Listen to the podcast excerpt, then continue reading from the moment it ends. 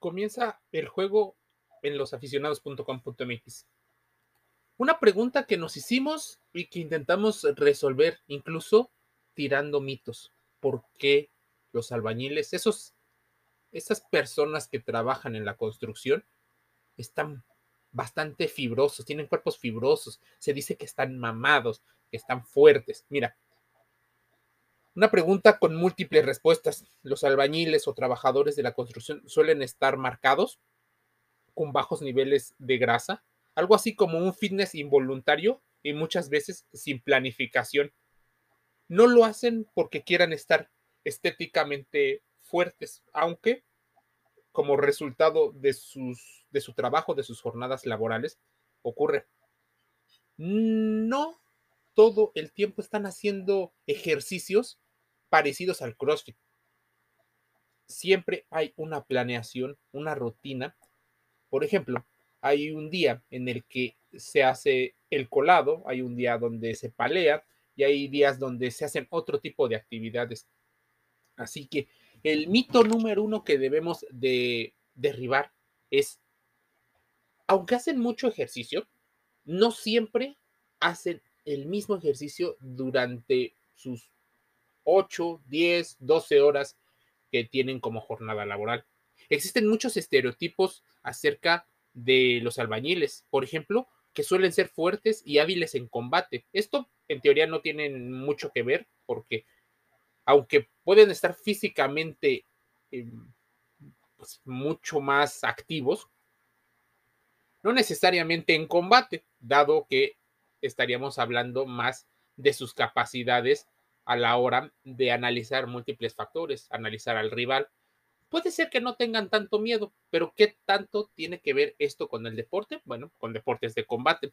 Otro mito que hay que derribar es que están físicamente mejor que muchas personas que practican en el gimnasio calistenia o al aire libre o que practican pesas, alterofilia o incluso CrossFit.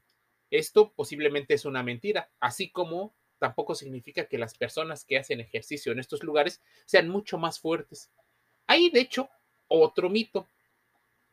Empezar a creer que meritocráticamente es más digno tener un trabajo de oficina de ocho horas que estar trabajando en las condiciones en las que trabajan muchos de los albañiles. Y voy a generalizar una situación para que se explique más fácil el fenómeno, tanto social como deportivo a las condiciones que se expone una persona de la construcción pueden ser muy variadas. La mayoría se exponen a temperaturas pues no muy agradables para el cuerpo, ejercicios a 30 grados, a 40 grados, con poca ventilación, con una pobre hidratación con respecto a nutrientes y a mm, minerales que pueden ser importantes para su esfuerzo físico. Minerales, vitaminas, o sea, no hay bebidas isotónicas que les estén ayudando. A veces es el refresco, es, eh, bueno, las bebidas de cola, las bebidas alcohólicas, lo que hace que de alguna manera hagan más llevadero su rutina. Las bebidas alcohólicas agregan calorías, dicen algunos, y por eso las están quitando de las bebidas, pero ellos quitan un mito, el hecho de que las calorías engordan. Muchos pueden ser gordos o eh, gordiflacos, ¿no? O sea, estar fibrosos de los ah, antebrazos, de los brazos, de las piernas, pero tener una, un abdomen prominente. Pero ¿qué pasa con los que sí están muy marcados? Los que sí se ven incluso bastante densos. De esas personas es de las que surge el mito de que los eh, albañiles están mamados. ¿Qué otra cosa debes de considerar para estas afirmaciones? Muchos de los albañiles no tienen una rutina planificada, al menos pensada como si fuera deporte. Están trabajando, no están haciendo em, cosas que no, que, que atenten a su seguridad. Así que a diferencia de muchas personas que suelen practicar en los gimnasios, ellos no hacen ejercicios que sobrecarguen sus propias capacidades. Trabajan específicamente con la técnica, porque no sobredimensionan. ¿Qué pasa con muchas personas en los gimnasios que se exceden en los ejercicios pensando que van a tener mejores resultados, que van a lograr tener la hipertrofia adecuada? Tú sabes que en los principios del ejercicio, la, eh, la presión o el esfuerzo mecánico que debes de hacer es importante para generar un estímulo externo, no solo por gravedad, sino por ejercicios. ¿Qué pasa? Cargan un costal o un bulto de cemento que normalmente pesa 50 kilos. Hay unos más pequeños que pesan 25. Estás hablando de que un bote o un recipiente de cemento puede pesar entre 20 y 30, lo mismo que un garrafón grande, un recipiente de agua eh, para beber. No siempre lo hace. De hecho, de mucho depende cuál es tu rol jerárquico dentro de las jerarquías de, de los albañiles porque no todos hacen lo mismo y no todos hacen todo en el mismo día. Así que deberías de conocer no solo a los albañiles, sino también la actividad de ejercicio dentro de los gimnasios, al aire libre, nutrición y los factores. Te decía que eran involuntarios porque aunque trabajen mucho, no siempre el dinero les rinde, por lo que su alimentación no es la más adecuada para generar esa masa muscular que necesitan para hacer las actividades físicas. Entonces, no solo necesitan ser una masa de músculos muy fuerte, también necesitan ser más ágiles. Entonces, se vuelven una especie de espartanos o de corredores de Spartan Race, pero mucho más delgados. Son personas, la mayoría, que suelen trabajar en equipo, les guste o no les guste, porque de eso depende el trabajo y la paga. Son involuntarios porque al no ganar mucho dinero en la mayoría de los casos, se suelen alimentar mm, pues mal o lo que consideramos alimentos eh, hipercalóricos. A veces hay muy poca verdura o variedad de verdura. Hay poca cantidad de proteína. Estamos hablando de que las proteínas más baratas podríamos hablar de, del pollo, eh, del hígado, de lo, del pescuezo y de las patas de pollo. Así que se comen este tipo de alimentos en preparaciones junto con tal vez un poco de carbohidrato, que podría ser el arroz o tortillas de maíz. Mito derrumbado. Las tortillas y el pan no engordan. ¿Qué pasa con los que no engordan? A ver, hacen mucho ejercicio, entonces, hay un déficit eh, calórico entre lo que consumen y lo que, lo que consumen y lo que gastan. Por eso debes de considerar que mamado es igual a fuerte o a tonificado, depende del país en el que me escuches. Una persona que tiene un déficit calórico importante puede estar definido en gran medida por los ingresos percibidos de su empleo.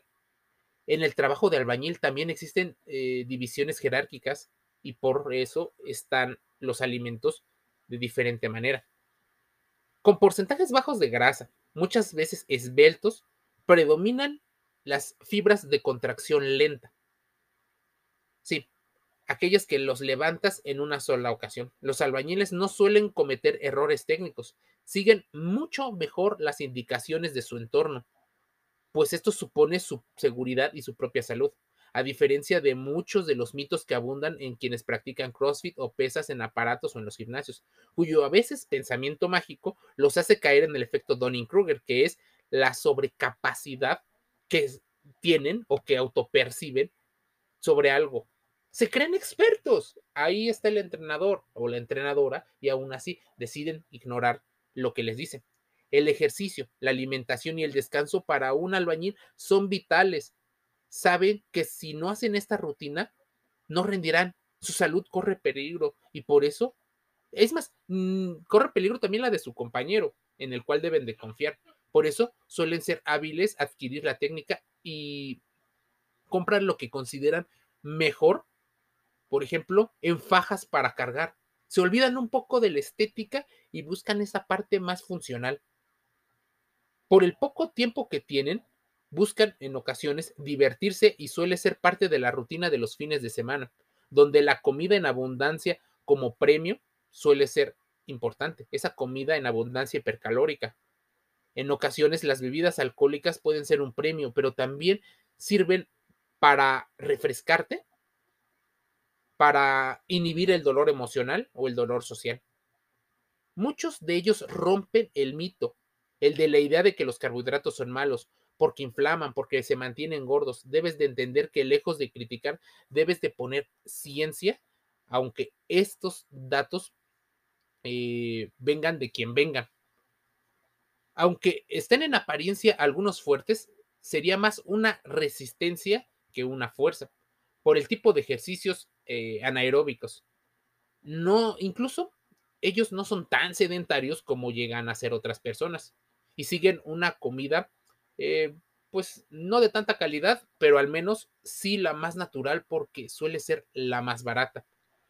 Con respecto a las venas que se ven como saltadas o le dan textura y volumen al brazo, estas pueden aumentar por el calor, incluso por la presión, y pueden aumentar temporalmente debido a los ejercicios y esfuerzos que hacen aunque en los principios del entrenamiento deportivo dicen que para fomentar la hipertrofia se necesita esa tensión eh, mecánica, debes de considerar otra situación.